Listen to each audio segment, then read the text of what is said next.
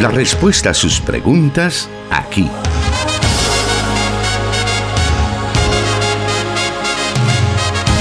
En Solución Bíblica. Comenzamos. Estamos listos para dar inicio a nuestro espacio de solución bíblica en esta tarde de martes, una tarde donde algunos pues están corriendo un poco más de lo normal, no sabemos si es por la fecha, no sabemos por qué, pero la situación con el tránsito ha estado bastante complicado, al menos acá en Santa Ana.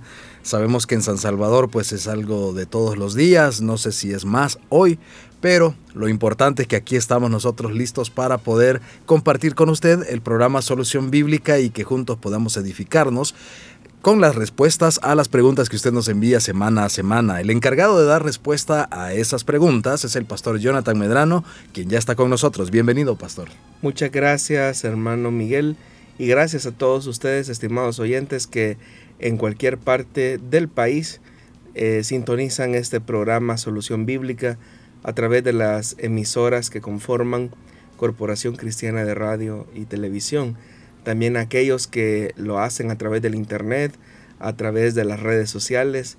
Qué alegría que nos acompañe en este su programa. Para nosotros ha sido de mucha bendición. Tal vez la semana pasada que no hubo una emisión del programa, ya que se llevó a cabo el 35 retiro de pastores y obreros de Iglesia Elim. Eh, usted habrá notado que no se emitió, pero gracias al Señor nuevamente hoy estamos acá retomando este enorme reto que nos plantean los oyentes.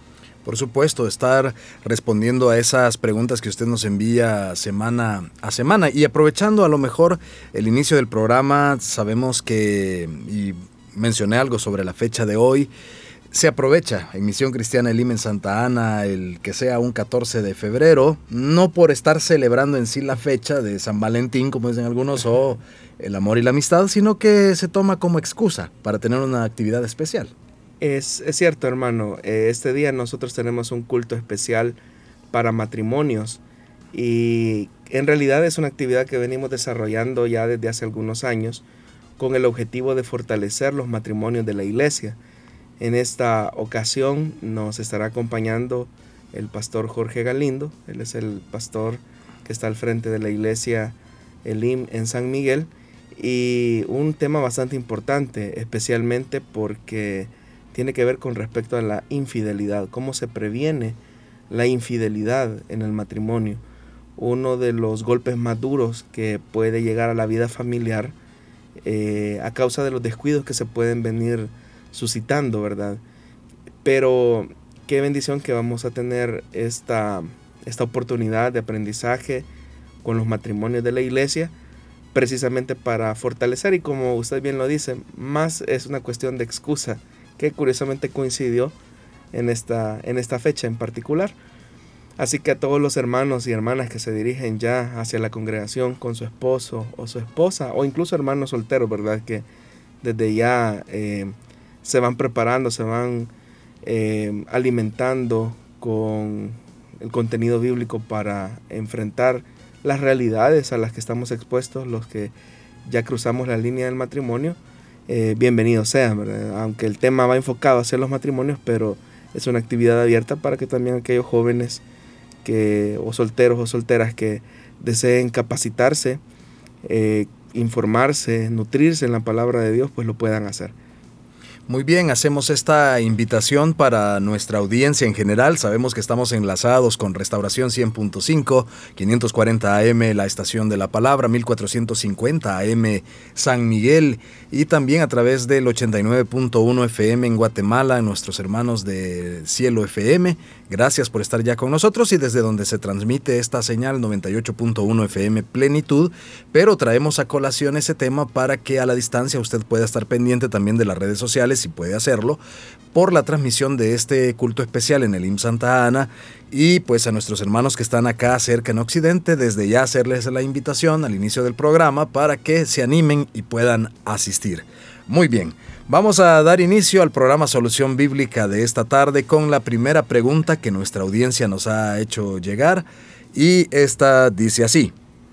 ¿Por qué algunas iglesias niegan el arrebatamiento de la iglesia. ¿Quienes lo niegan son iglesias auténticas?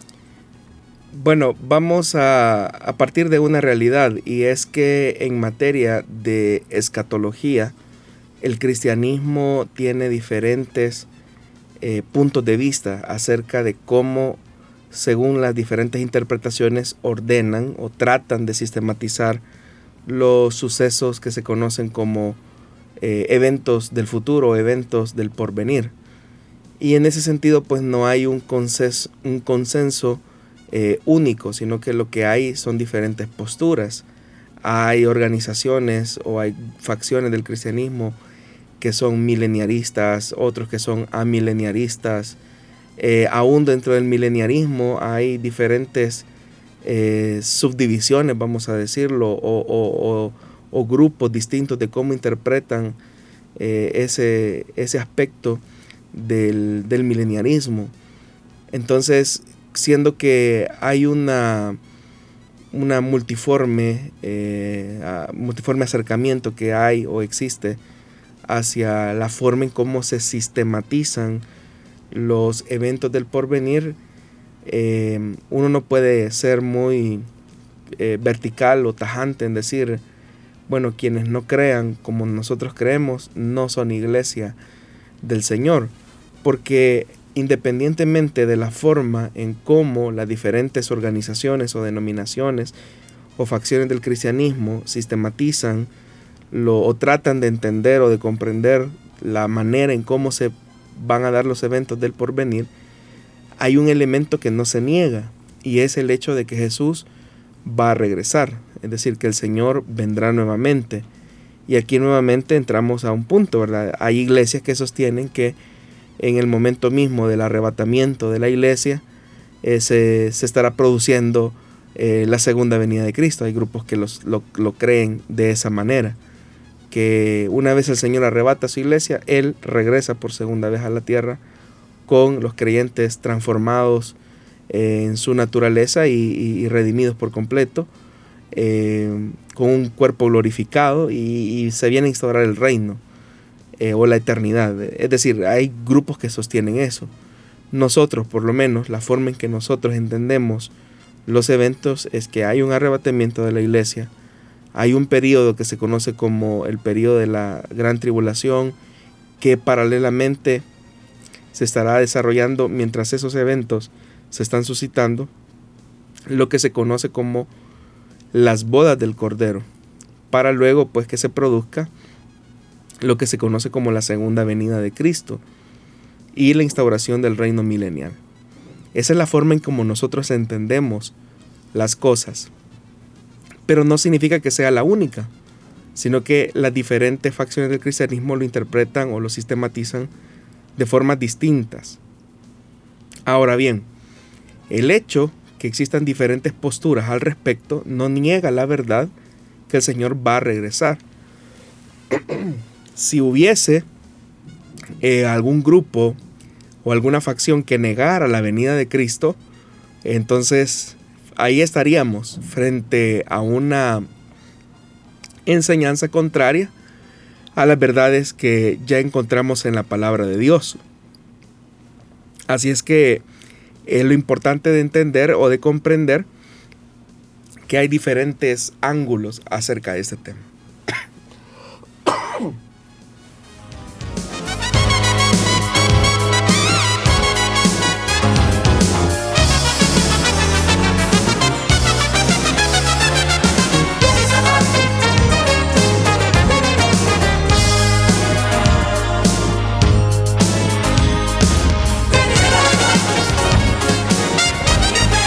Escríbenos tus preguntas al número de WhatsApp de Plenitud Radio 503 7848 5605 y número de WhatsApp de Restauración 503 78 56 94 96.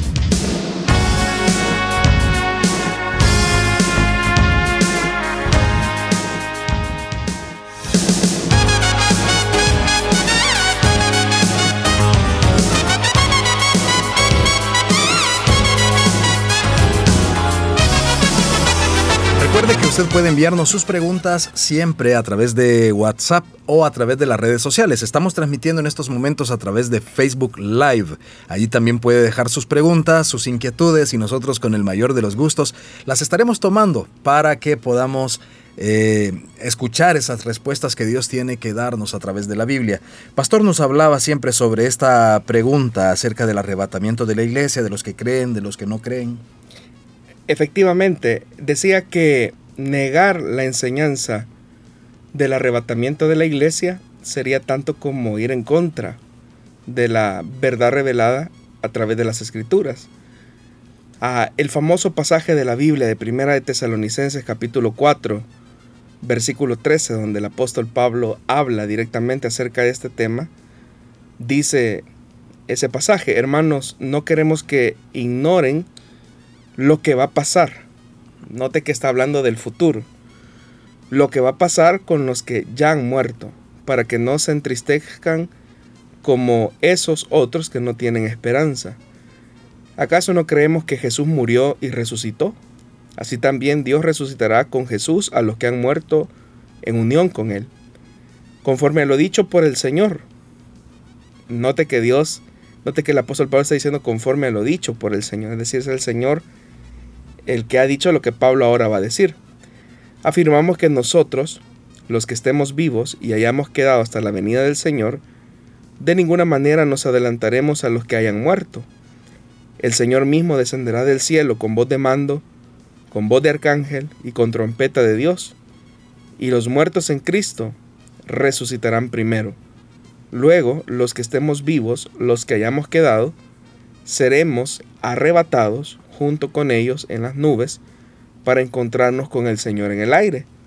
Y así estaremos con el Señor para siempre. Por tanto, anímense unos a otros con estas palabras. Entonces, claramente lo que vemos es que lo que Pablo señala acerca de, del, arrebatamiento de la iglesia es una verdad que los cristianos, eh, que los cristianos eh, se alentaban, se animaban, se fortalecían. Y es una verdad totalmente innegable de la palabra de Dios. Esto significa obviamente que debería de existir en nosotros pues una confianza plena y absoluta en que un día el Señor vendrá por nosotros y arrebatará a los suyos, a los escogidos, a aquellos que están eh, pendientes, ¿verdad?, de su pronta venida. Más adelante el apóstol Pablo, siempre en esta carta, dice, ahora bien hermanos, Ustedes no necesitan que se les escriba acerca de tiempos y de fechas, porque ya saben que el día del Señor llegará como ladrón en la noche. Y note que eso es interesante porque cuando nosotros hablamos de una expectativa previa a la venida del Señor, casi siempre nosotros pensamos en eventos cataclísmicos, hablamos o las personas tienden a hablar de sucesos desastrosos o de una situación de violencia que desencadene una especie de anarquía, ¿verdad? La gente algo así piensa que, que será, pero la Biblia dice otra cosa. Dice el versículo 3 del capítulo 5 de Primera de Tesalonicenses, cuando estén diciendo paz y seguridad, vendrá de improviso sobre ellos la destrucción, como le llegan a la mujer encinta los dolores de parto. De ninguna manera podrán escapar. Es decir, que lo que va a ocurrir es una paz, una tranquilidad absoluta.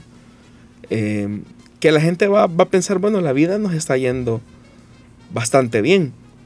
Y este pasaje específicamente tiene diferentes eh, aristas de interpretación.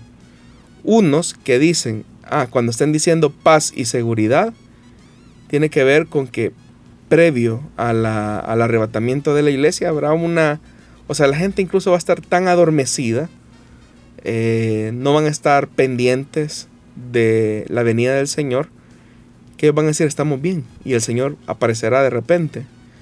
Y otros eh, ven en este pasaje que cuando se hace una referencia a la paz y a la seguridad, tiene que ver con los eventos que se suscitarían en el periodo de la gran tribulación.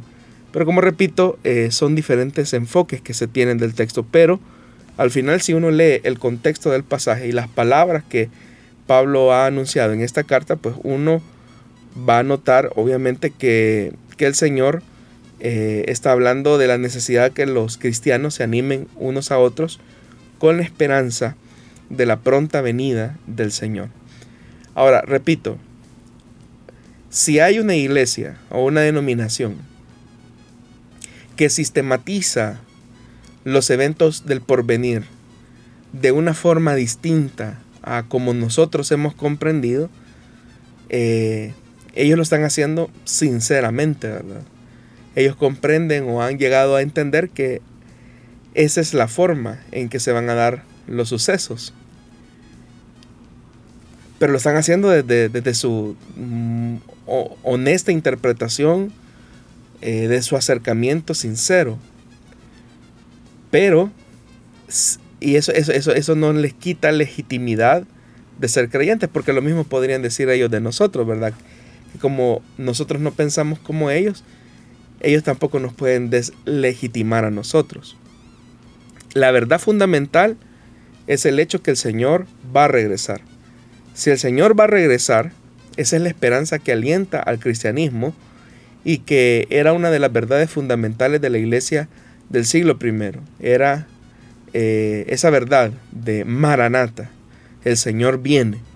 Esa verdad era eh, inalienable, era inobjetable para la fe cristiana y como lo sigue siendo para ahora.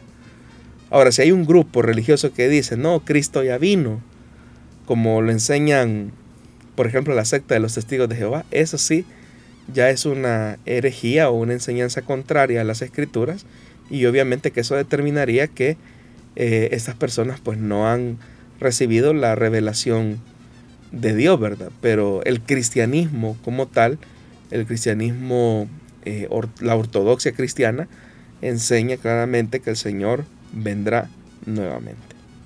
Muy bien, vamos a una breve pausa y volvemos con más acá en Solución Bíblica.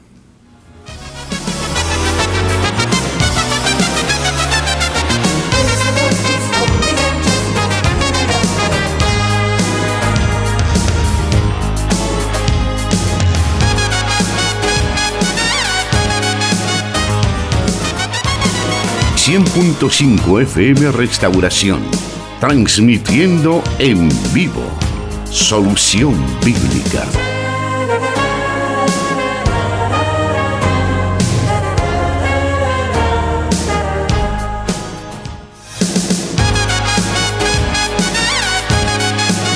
Seguimos adelante con Solución Bíblica y esta tarde tenemos también otra pregunta respecto al tema de del, futuro respecto a la iglesia.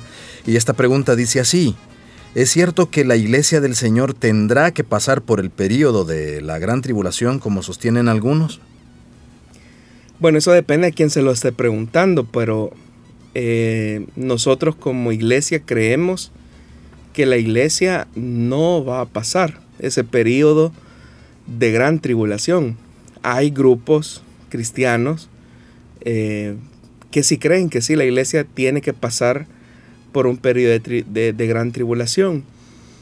Y eso es porque se hacen algunas lecturas, ¿verdad? Un poco cerradas acerca del libro de Apocalipsis, que es donde se menciona eh, algunos elementos acerca de cómo sostener esa posible posición, esa, postura.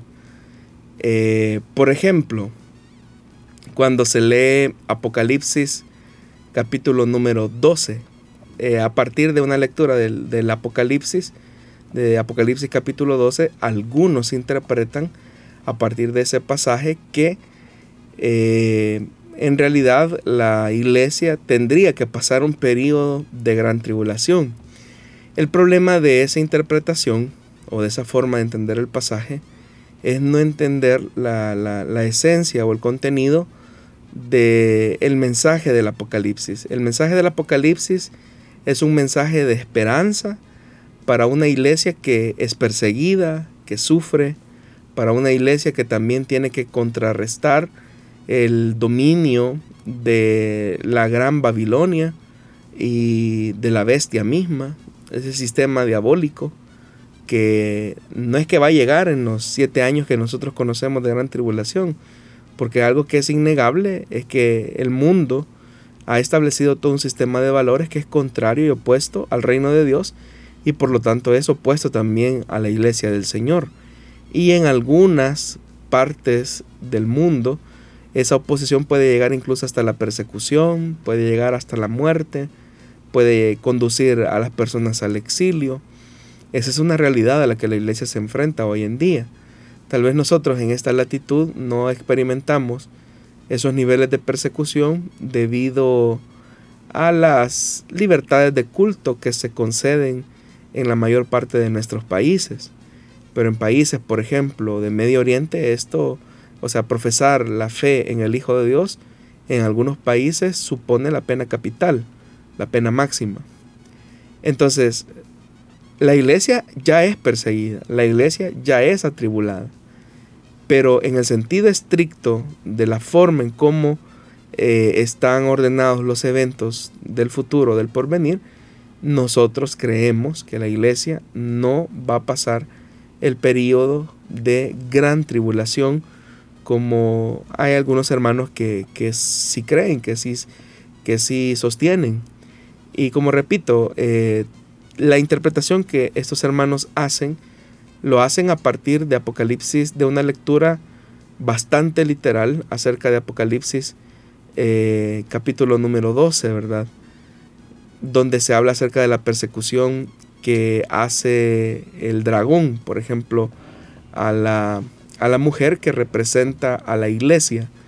Pero repito, es una lectura muy literalista de ese pasaje, porque en realidad todo el libro de Apocalipsis está construido en una trama eh, de tensión entre la esperanza y la persecución, entre la muerte y la vida, entre la, el, dominio de la bestia y el dominio absoluto del reino de Dios, entre la pureza del testimonio y la laxitud de los infieles. Es decir, todo ese, ese es como el trama del libro de Apocalipsis, la trama del libro de Apocalipsis. Eh, entonces, hay otros pasajes de la Biblia que nos certifican, ¿verdad?, que no puede ser posible que la iglesia atraviese ese periodo de gran tribulación, porque en realidad es un periodo de, o es un trato más bien de Dios con Israel en primer, en primer lugar, eh, y, no es hacia la iglesia, que la iglesia pues ha sido preservada. Hay un pasaje de la Biblia que nos habla acerca de esto. En la segunda carta a los tesalonicenses, en el capítulo número 2, versículo 1 dice, Ahora bien, hermanos, en cuanto a la venida de nuestro Señor Jesucristo y a nuestra reunión con Él, les pedimos que no pierdan la cabeza, ni se alarmen por ciertas profecías, ni por mensajes orales o escritos supuestamente nuestros que digan, ya llegó el día del Señor. No se dejen engañar de ninguna manera porque primero tiene que llegar la rebelión contra Dios. Y oiga lo que dice, y manifestarse el hombre de maldad, el destructor por naturaleza. Este se opone y se levanta contra todo lo que lleva el nombre de Dios o es objeto de adoración, hasta el punto de adueñarse del templo de Dios y pretender ser Dios. ¿No recuerdan que ya les hablaba de esto cuando estaba con ustedes? Bien saben que hay algo que detiene a este hombre, o sea, hay algo que detiene a ese hombre que se llama el hombre de iniquidad o el hombre de maldad, el hombre de perversión. Y dice el verso 6, bien saben que hay algo que detiene a este hombre a fin de que él se manifieste a su debido tiempo, es decir, no se ha manifestado. Es cierto que el misterio de la maldad ya está ejerciendo su poder, pero falta que sea quitado de en medio de él el que ahora lo detiene. ¿Y quién es el que está deteniendo a este hombre de maldad? La presencia del Espíritu Santo que está protegiendo a la iglesia del Señor. Dice el versículo 8, entonces se manifestará aquel malvado, una vez la iglesia ya no esté, una vez el Espíritu Santo eh, ya no esté eh, operando en la forma en cómo lo hace hoy que la iglesia está aquí en la tierra, una vez sea quitada la iglesia, una vez sea, una vez sea apartado o se aparte el Espíritu Santo de esa operación que hoy en día actúa en medio de la, de la, de la iglesia del Señor, entonces dice el verso 8, entonces, entonces se manifestará aquel malvado a quien el Señor Jesús derrocará con el soplo de su boca y destruirá con el esplendor de su venida, lo que dice el libro de Apocalipsis. El malvado vendrá por obra de Satanás con toda clase de milagros, señales y prodigios falsos. Con toda perversidad engañará a los que se pierden por haberse negado a amar la verdad y así ser salvos. Por eso Dios permite que por el poder del engaño crean en la mentira. Así serán condenados todos los que no creyeron en la verdad, sino que se deleitaron en el mal. Entonces, este pasaje nos da testimonio que lo que detiene a este hombre de iniquidad, al que nosotros popularmente llamamos como eh, el anticristo, que en realidad es un nombre que más le dan las cartas de Juan, acá se habla de hombre de iniquidad, el libro de Apocalipsis lo llama la bestia, si este hombre no entra en acción es por la razón que el Espíritu Santo lo detiene, porque la iglesia sigue en la tierra. Pero una vez la iglesia sea arrebatada de la tierra, una vez eh, el Espíritu Santo ya no opere en las funciones carismáticas como lo hace hoy en día, eh, obviamente que ese hombre de maldad, ese inicuo, va a aparecer y lo hará para engañar a, las personas con poderes, milagros, señales, hasta que dice la Biblia que llegará al, punto de, su blasfemia, de sentarse en el lugar eh, que por naturaleza ha sido como un símbolo de la presencia de Dios en medio de su pueblo, en este caso el templo, ¿verdad? Así es que eh, desde nuestra perspectiva y por lo, los argumentos bíblicos que hemos señalado, nosotros creemos que la iglesia no atravesará ese periodo que se conoce como de gran tribulación.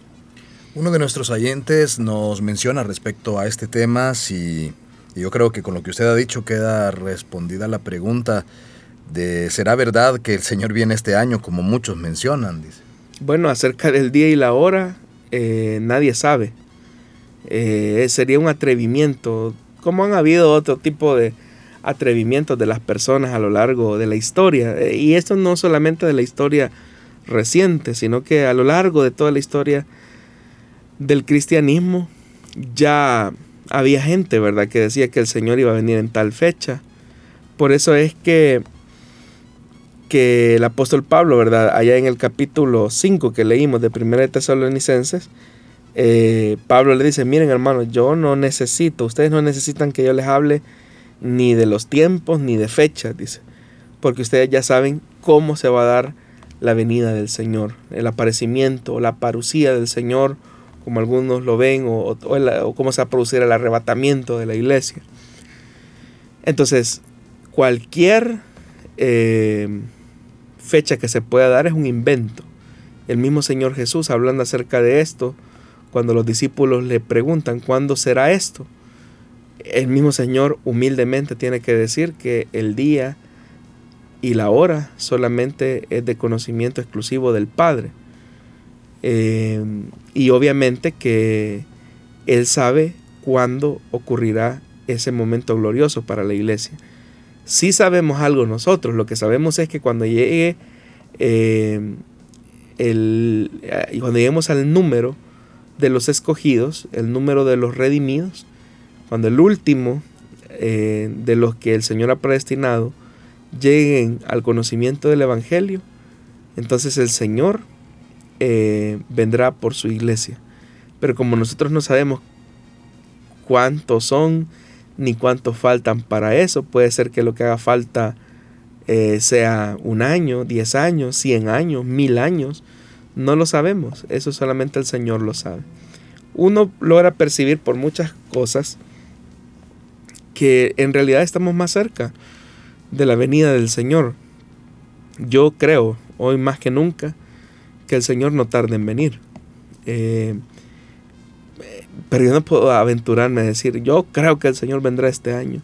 o yo creo que va a venir dentro de 10 años, porque nadie lo sabe, ni el día ni la hora. Cualquier eh, cosa que se pueda decir será un invento, un invento de la gente.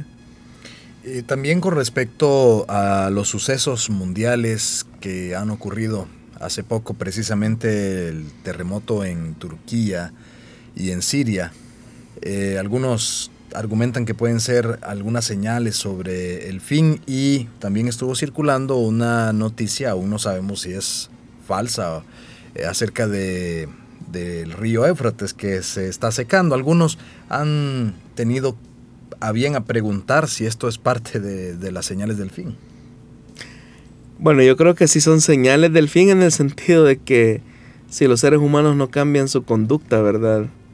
Eh, de, su trato al medio ambiente, pues no solo el río Éufrates se va, se va a secar. Aquí en el país tenemos varios ríos que se están secando por el deterioro del medio ambiente. Y eso pues va a suponer el, fin de una vida digna para los seres humanos. Pero, pero uno no puede llegar al punto de afirmar y decir, es que lo que se está dando en esta parte de la tierra significa que el Señor está ya por venir. O lo que sucede en Israel o en Medio Oriente esa es una señal ya de su venida. Es más, cuando uno lee el discurso escatológico de Jesús en Mateo capítulo 24, lo que uno ve es cuando el Señor habla de guerras, rumores de guerras, cuando Él habla de hambre, de pestes, de terremotos, el mismo Señor alienta y dice, pero todavía no es el fin, dice. O sea, el mismo Señor está diciendo que esas señales o esas, o esas características más bien no eh, evidencian que ya es el fin, como nosotros superficialmente tendemos a, leer el pasaje. Es cierto, hermano, que estamos en una situación bastante crítica a nivel mundial. Hemos atravesado una pandemia, por ejemplo, que hacía 100 años, más de 100 años que una pandemia en la escala mundial había afectado prácticamente a toda la humanidad. Había paralizado todo el comercio, la humanidad no, no, no había ah, experimentado una situación como esta, sino desde que más de un siglo, ¿verdad? Desde hace más de un siglo cuando se dio la famosa gripe española. Eh, estamos frente a un suceso mundial que está tensando la estabilidad de, del orden mundial eh, por la tensión que existe actualmente en Europa, ¿no? Hoy más que toda la, atención se ha centrado en esa latitud del planeta, porque estamos hablando de intereses de las grandes potencias en establecer, digamos, su control hegemónico.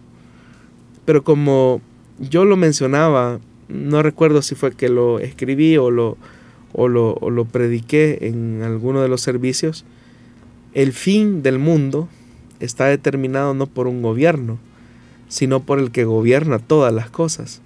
Entonces, el, fin de la humanidad o el fin del orden creado no está en las manos de un, de un gobierno de esta tierra, de ninguno, de ninguna superpotencia, sino que el fin de todas las cosas está en manos del que gobierna todas las cosas.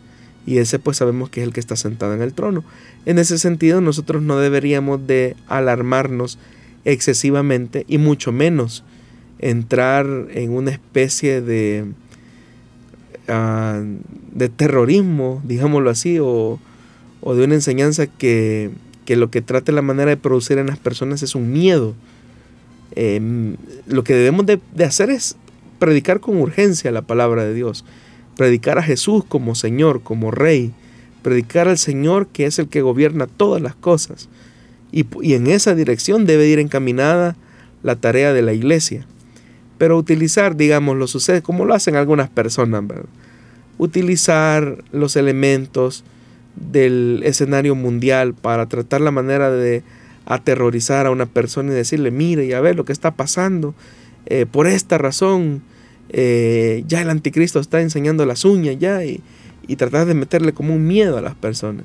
De lo que debemos nosotros de procurar es que las personas amen a Dios, busquen a Dios, con todo, teman a Dios. Es a Dios al que hay que temer. Es a Dios al que hay que buscar con sinceridad. Es a Dios al que hay que conocer en, la escritura y verlo así.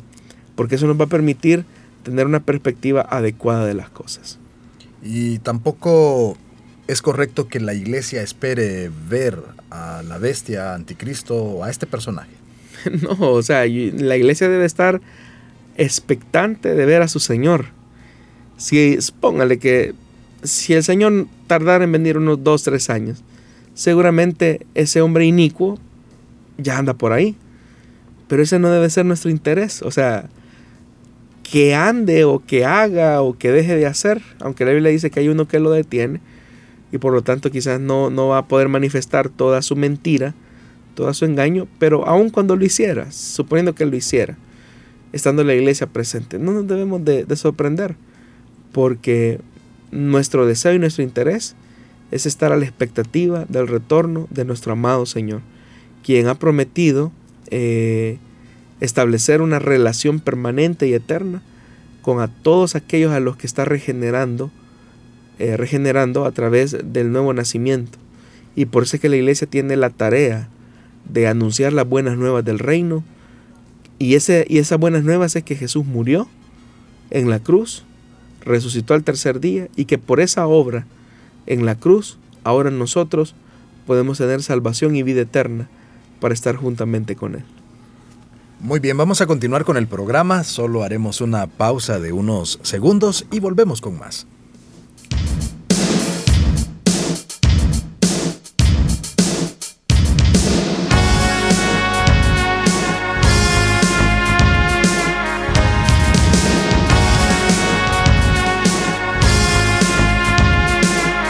Solución Bíblica con el pastor Jonathan Medrano desde Plenitud Radio para El Salvador y el mundo.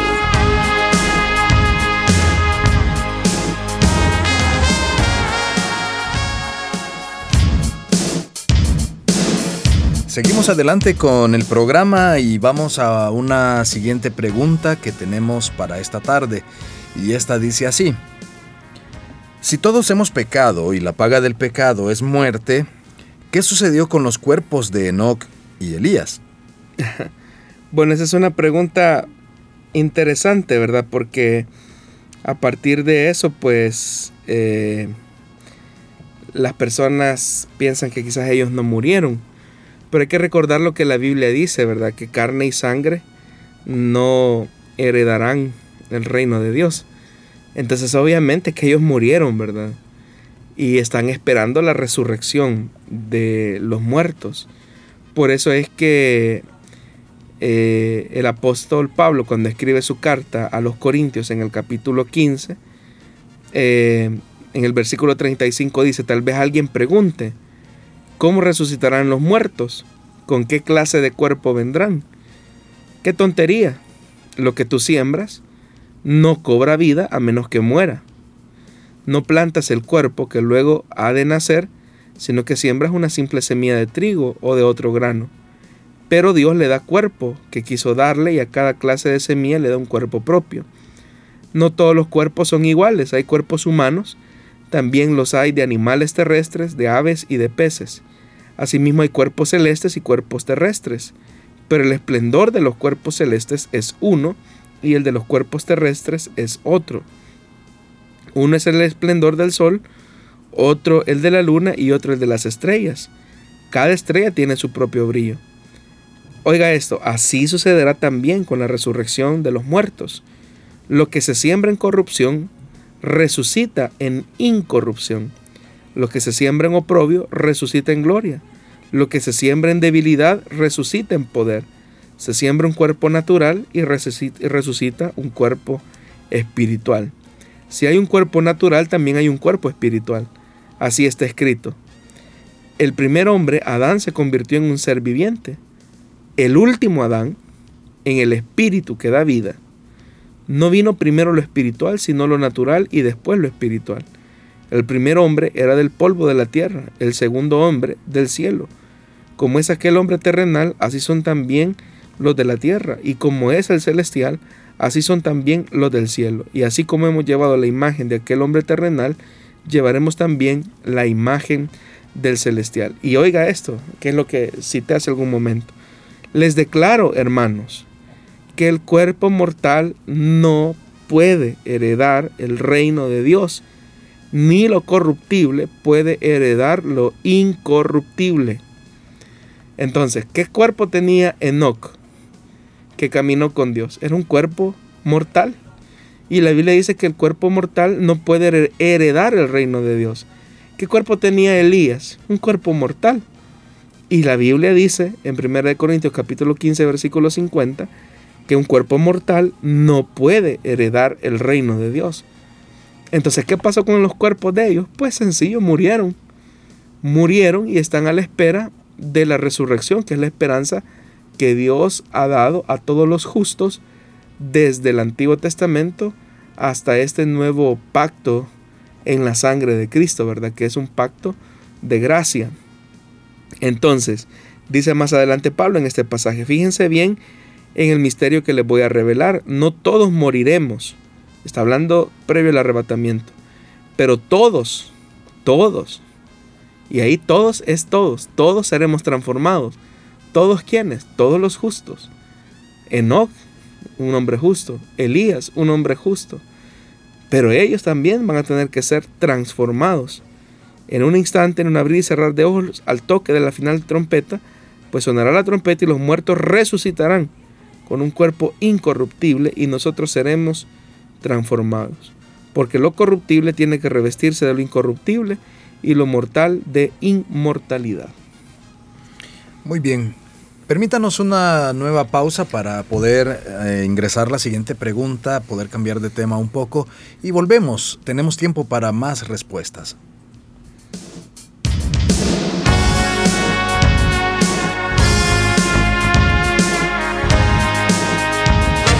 Solución Bíblica. Puedes escucharlo en Spotify.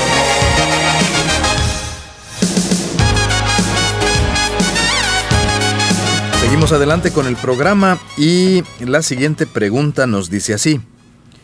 ¿Cuál es el verdadero bautismo? ¿Mateo 28, 19 o Hechos 2.38? Bueno, bautismo en agua solamente hay uno.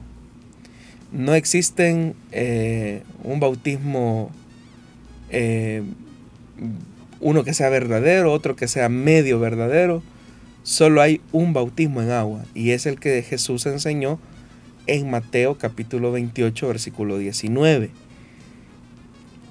Y ese bautismo que Jesús enseñó es al que se le conoce o se le atribuye como el bautismo en el nombre de Jesús o el bautismo enseñado por Jesús. A ese bautismo enseñado por Jesús se hace referencia directa a la fórmula bautismal que él enseñó en Mateo capítulo 28 versículo 19. No es cierto que exista el bautismo trinitario y el bautismo eh, unicitario. Solo hay un bautismo y es el que Jesús enseñó en Mateo capítulo 28 versículo 19. No es que hayan muchas opciones, es solo una opción, una única opción. Y es el bautismo que Jesús enseñó. ¿Y cuál es ese bautismo? Aquel que se realiza eh, mediante la invocación de la fórmula trinitaria que se menciona en Mateo capítulo 28 19. Entonces las personas se preguntan, eh, ¿y qué tiene que ver? Eh, entonces que en el libro de los Hechos se habla acerca del bautismo en el nombre de Jesús.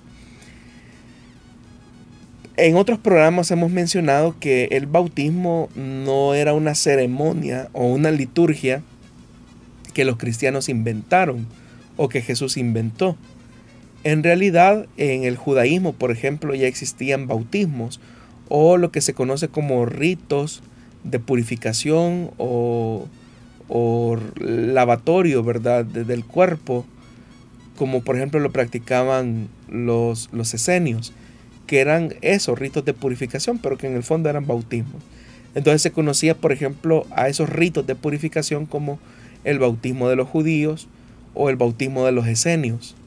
También, por ejemplo, Juan el Bautista, siguiendo esa misma línea de enseñanza eh, que también los esenios practicaban, pues él bautizaba en agua, pero no como un rito de purificación, sino que como una expresión de confesión eh, matiz que posteriormente el bautismo cristiano va a tomar, como un símbolo que expresa una realidad que ya se vivió en el ser interior y que se el bautismo se presenta como una, una, una respuesta pública y un testimonio vivo de la experiencia cristiana que se produce en el momento del nuevo nacimiento.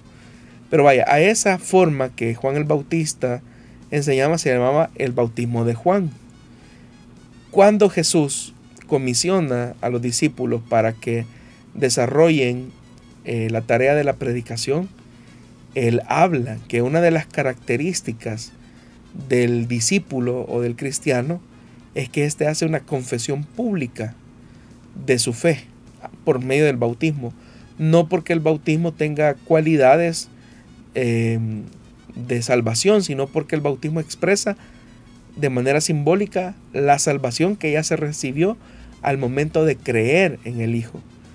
En otras ocasiones también hemos hablado que el bautismo habla acerca de la muerte, sepultura y resurrección a la vida nueva.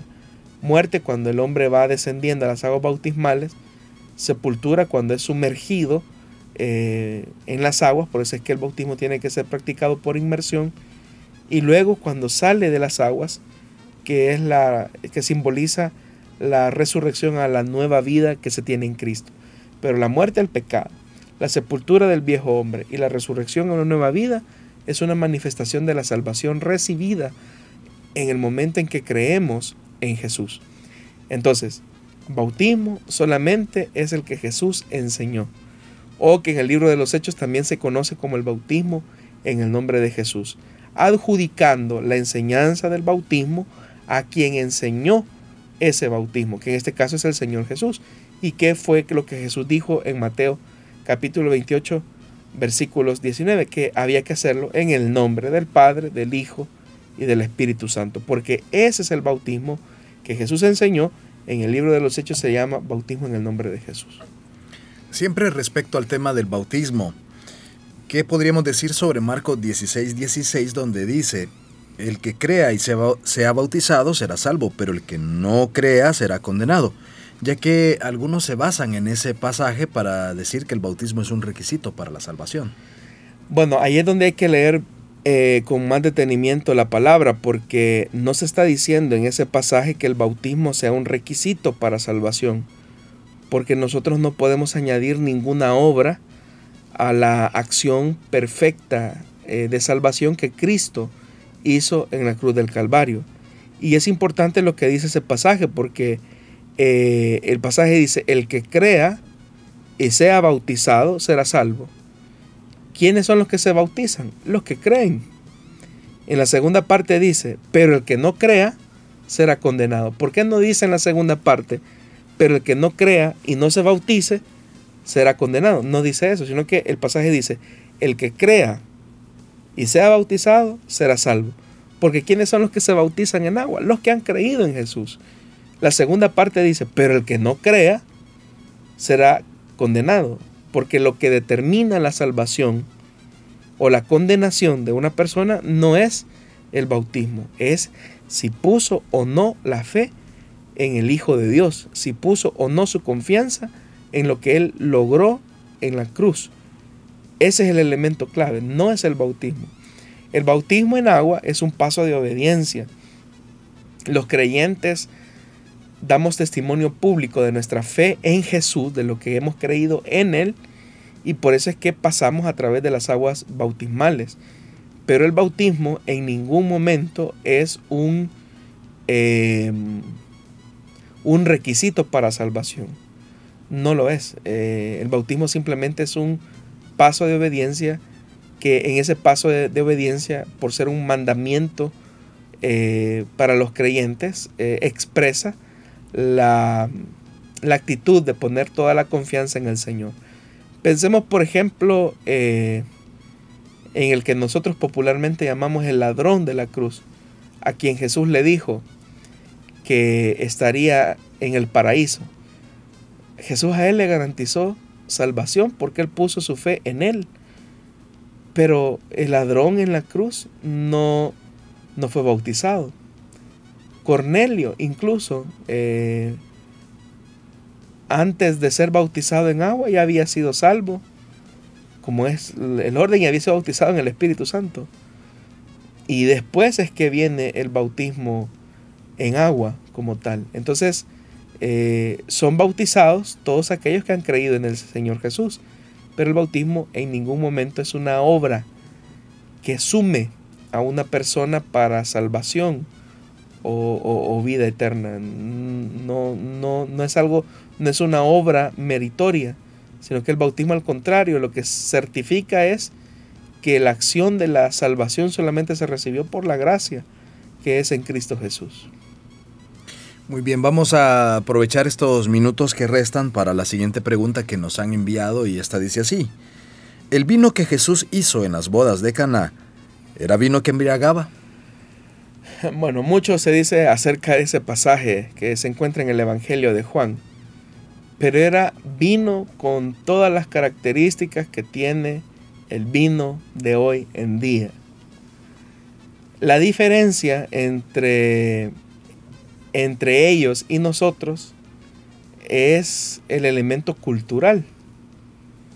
Para ellos el uso del vino mm, no necesariamente tenía que llevar implícito el elemento de la embriaguez, que para nosotros, por ejemplo, es como usual eh, en, nuestros países, especialmente en países latinoamericanos. Eh, allá el uso del vino era para ocasiones especiales que reflejaban, ¿verdad?, la alegría en, una ocasión tan importante como lo era la celebración de esa semana de, matrimonio. Porque allá la, boda no duraba un día, eh, duraba varios, varios días. Entonces era como un, motivo de festejo, pero la gente tomaba vino y no lo hacía con la, con la intención de embriagarse, como sí ocurre en nuestros países latinoamericanos. Entonces cuando la Biblia habla de vino, habla de vino en toda la calidad y expresión de la composición de, esta bebida. Y lo mismo se puede decir al el vino que Pablo le recomendó a Timoteo. Con todas las características que tenía el vino eh, lo que ocurre es que como el vino, ¿verdad? Em, por llevar, ¿verdad? Ese, ese cierto grado de alcohol, lograba, digamos, de alguna manera tener un efecto positivo frente a la contaminación de las aguas, que era bastante alto en el siglo I, que era lo que le estaba ocasionando enfermedades estomacales a Timoteo, ¿no? Pero cuando el, cuando el vino eh, estaba, era, era ingerido, eso tenía ciertos em, efectos curativos o paliativos en la condición estomacal que, por ejemplo, estaba padeciendo Timoteo. Algunos hacen uso de ambos pasajes para decir no hay ningún problema con, con esto, pero creo que debemos tener cuidado con el tema cultural que usted mencionaba. Sí, porque por ejemplo acá en nuestro país, culturalmente hablando, eh, la bebida, las bebidas que llevan contenido cierto grado de alcohol, normalmente terminan en, una, en un desenfreno, ¿verdad? Y también en, las culturas circundantes a Israel eh, había la utilización del, vino, por ejemplo, para elementos eh, de embriaguez, no así para Israel propiamente. Es más, la embriaguez en Israel se veía como con mucho desprecio. Ellos trataban la manera de, de no caer en esa situación no digo que no hubiesen habido casos como ese, eh, pero en las culturas fuera del entorno israelita, digamos, los, la gentilidad, ¿verdad? Sí podían llegar al punto de los excesos. Y por eso es que también el apóstol Pablo, escribiendo su carta, dice que no os embriaguéis con vino, en lo cual hay disolución. Antes sed llenos del Espíritu Santo. Eso es lo que dice el, el escritor sagrado porque existía, ¿verdad? El, hecho de que de repente un hermano podría tomar de excusa, no, sí, o sea, porque el vino que se utilizaba, por ejemplo, para la cena del Señor en la, en la iglesia primitiva, seguramente que era, era vino, vino. Y es más, tan es así que en la carta del apóstol Pablo a los Corintios ya Pablo advertía que habían algunos hermanos que tomando de excusa eh, ciertos em, abusos o atrevimientos que se podían dar en la cena del Señor, ya hacían del culto toda una, reunión de embriaguez. Entonces ahí Pablo tiene que detenerlos, o sea, deténganse porque no podemos profanar lo sagrado hasta ese punto. Entonces, el vino del que se habla en la Biblia es vino, vino, con todas las características que conocemos del vino. No hay tal cosa como eso de que es que había un vino dulce, lo que Jesús hizo fue un vino dulce, no, era vino, vino. O sea, el vino con todas las características de fermentación que tiene, que hacen al vino que sea vino. Eh, entonces, por eso es que ahora que un hermano diga, no, si Jesús tomó vino, eh, o los discípulos tomaron vino, así que yo también yo voy a tomar. Lo que pasa es que esa persona ya lo está haciendo desde el punto de vista del desenfreno. Y en una cultura como la nuestra, que, está, que es dada a los excesos, a la embriaguez, eh, esos elementos pueden servir como una excusa para llegar a la disolución, como es lo que dice la palabra de Dios. Entonces recordando, ¿verdad? No os embriaguéis con vino en lo cual hay disolución, más bien antes ser llenos del Espíritu Santo. Ese es el llamado, porque ser llenos del Espíritu Santo eso nos conduce a tener dominio propio. Muy bien. Este fue el programa Solución Bíblica para, esta, para este día martes, recordándole que tenemos una emisión el día viernes también, así que pendiente porque nos quedan siempre varias preguntas pendientes. Pastor Jonathan, gracias por habernos acompañado. Gracias hermano Miguel, gracias a usted, estimado oyente, que son nuestros amigos, ¿verdad? Todos los hermanos y hermanas que nos escuchan, que nos ven a través de las redes sociales, eh, son nuestros hermanos y nuestros amigos. Y la fecha pues que sirve como, es una fecha comercial, ¿verdad? Pero gracias por brindarnos la confianza que nos une en este lazo de amistad para poderle servir y responder así sus preguntas que son enviadas a este programa. Si el Señor lo permite, nos encontramos el día viernes. Que el Señor le bendiga.